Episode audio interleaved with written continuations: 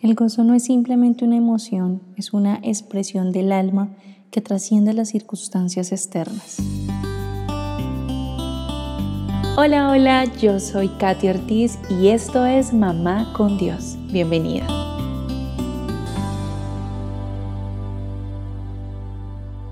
Hola, hola, bienvenidas a otro espacio de Mamá con Dios, otro día de reflexiones. Estamos hablando sobre algo muy bonito que son los frutos del Espíritu y cómo estos operan en nuestra vida y se vuelven un testimonio de la obra de Cristo en nosotras. Y hoy nos vamos a sumergir en la maravillosa esencia de ese segundo fruto, que es el gozo. Este no es un regocijo que sea superficial, que esté basado en circunstancias favorables, sino que es una alegría que está arraigada en la conexión con Dios. Así que mi mayor deseo es que estés empezando con todo este día o si quizás estás escuchando esto al final del día, bueno, deseo que hayas tenido un gran día hoy y que pues puedas estar experimentando ese descanso también en la presencia de Dios en este momento. Así que sea cual sea el horario en el que lo estés escuchando, la circunstancia en la que te encuentres, deseo que, que este momento que vamos a compartir juntas pueda llenarte de, gozo, pueda ser realmente un bálsamo para tu corazón, para tu mente, para tu alma, pero sobre todo pueda ser un espacio que aproveches al máximo para conectar con el Señor. En el Salmo 102 se nos anima a adorar al Señor con gozo y alegría. Pero, ¿cómo podemos mantenernos nosotras gozosas cuando a veces enfrentamos pruebas y dificultades bastante difíciles que nos golpean y a menudo nuestras emociones empiezan como a fluctuar con las circunstancias.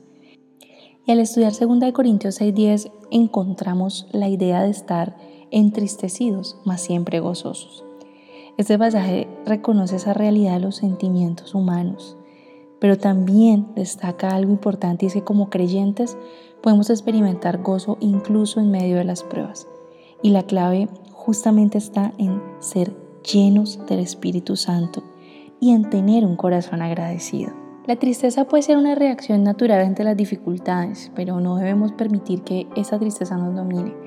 Nehemías 8:10 nos recuerda algo muy bonito y es que el gozo del Señor es nuestra fortaleza. Y ese gozo del que habla ahí no es un gozo que se basa en nuestras emociones momentáneas, sino en la certeza de que Dios está en control y que como hijos suyos tenemos esa confianza segura y eterna. Por eso dice que es el gozo de Él, es nuestra fortaleza. Entonces, esto me lleva a pensar de dónde proviene el gozo del que la Biblia habla. Y es ahí donde todo este tema de los, frutos del Espíritu Santo empieza a cobrar sentido. El, el Espíritu Santo produce el fruto del gozo en nosotros. Jesús siembra esa semilla. Cristo siembra esa semilla del gozo en nuestro interior. Y es el Espíritu Santo el que produce ese fruto. Y por eso ese gozo es tan diferente a lo que podemos pensar de la alegría momentánea, de, un momento de satisfacción que, nos llenó de alegría, que nos llenó de, de regocijo quizás. Pero el gozo al que habla la palabra del Señor es muy diferente a lo que la sociedad nos muestra como alegría o gozo. Es importante entender que el gozo no significa ignorar las realidades difíciles que enfrentamos en esta vida, sino enfrentarlas con esa certeza de la presencia y del poder de Dios en nosotros. Ahora, la gratitud juega un papel crucial en mantener ese gozo. Agradecer a Dios en medio de las pruebas es un recordatorio de su fidelidad y es una herramienta que nos ayuda a mantener una perspectiva centrada en Él. La gratitud actúa como un faro, un faro que resplandece, que ilumina nuestro corazón y que nos revela el camino hacia una profunda experiencia de gozo. Cuando nosotras abrazamos la gratitud, descubrimos que es un elemento clave para cultivar y para mantener el gozo en medio de las diversas circunstancias que enfrentamos en la vida. Hay algunas cosas que quiero mencionarte que hace la gratitud. Por ejemplo, transforma nuestra perspectiva. Practicar la gratitud implica cambiar nuestra perspectiva, alejándonos de la negatividad y enfocándonos en las bendiciones presentes que podemos ver, que podemos palpar. Cuando agradecemos, reconocemos las pequeñas y las grandes cosas que Dios ha colocado en nuestras vidas, transformando nuestra manera de ver el mundo que nos rodea. Otra cosa que hace la gratitud en nuestra vida es una conexión con esa fuente de gozo. La gratitud nos conecta directamente con la fuente última inicial y última de nuestro gozo, que es Dios. Al reconocer, al agradecerle por su amor, por su provisión, por su gracia, fortalecemos nuestra conexión con Él. Y ese acto de reconocimiento lo que hace es que nos sumerge en una realidad de la bondad de Dios, que es constante. Infunde nuestro ser con gozo que además trasciende todas las circunstancias porque nos permite ver la bondad de Dios. Otra cosa que hace es contrarrestar la insatisfacción y este punto es muy importante porque vivimos en una sociedad marcada por la insatisfacción constante, pero la gratitud actúa como un antídoto a eso. Cuando agradecemos por lo que tenemos, en lugar de centrarnos en lo que nos falta, experimentamos un cambio radical en la percepción que tenemos de nuestra vida. Y ese cambio a su vez lo que hace es que nutre el alma con un gozo que no depende de las posesiones materiales o de los logros alcanzados al momento o de las circunstancias eternas, sino que es algo que depende directamente de la fuente inagotable que es Dios. Otra cosa importante que trae la gratitud a nuestra vida, otro punto, es ese fortalecimiento en los tiempos difíciles.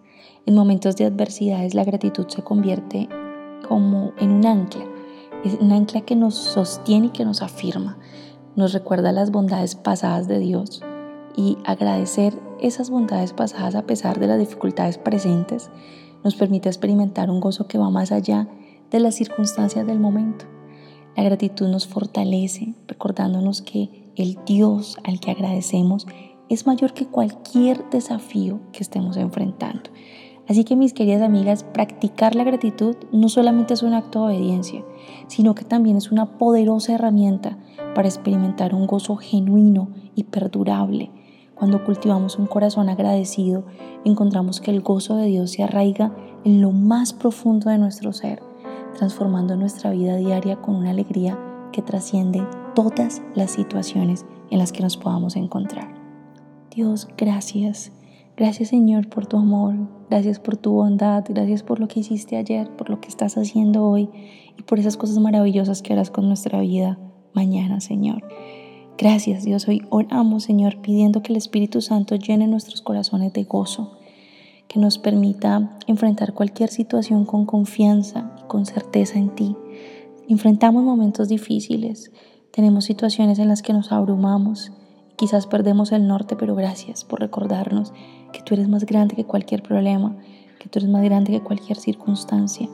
Agradecemos a ti Señor por estar en nuestra vida. Agradecemos a ti, Dios, por cada una de las cosas que nos hablas, que nos muestras, que nos enseñas, pero sobre todo porque al final del día, Dios, tú nos permites encontrarnos con tu verdad y despertar, Señor, de quizás de la tristeza, de la angustia, del dolor que el día, el estrés, las, las cargas, los problemas, las situaciones que enfrentamos hayan podido traer. Yo te pido que sin importar el momento del día en que mis amigas estén escuchando esto, Señor, les permitas experimentar tu gozo, sea al inicio del día, sea a la mitad del día o sea al final del día. Les permitas experimentar un gozo que realmente transforme su mente y su corazón. Te lo pedimos en el nombre de Jesús. Te damos infinitas gracias, Señor. Amén y amén. Deseo que este día sea una oportunidad para que experimentes ese gozo que proviene de la presencia de Dios en tu vida. Te mando un fuerte abrazo.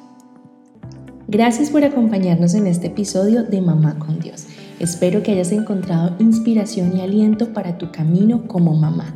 Si te ha gustado este contenido y deseas seguir conectada con nuestra comunidad, te invito a unirte a nosotras en las redes sociales.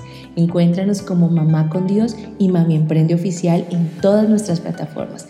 Compartiremos contenido adicional, reflexiones diarias y recursos útiles para ayudarte en tu crecimiento como mamá y emprendedora. Si te ha gustado este podcast, no olvides suscribirte y dejar tu valoración en la plataforma donde nos escuchas.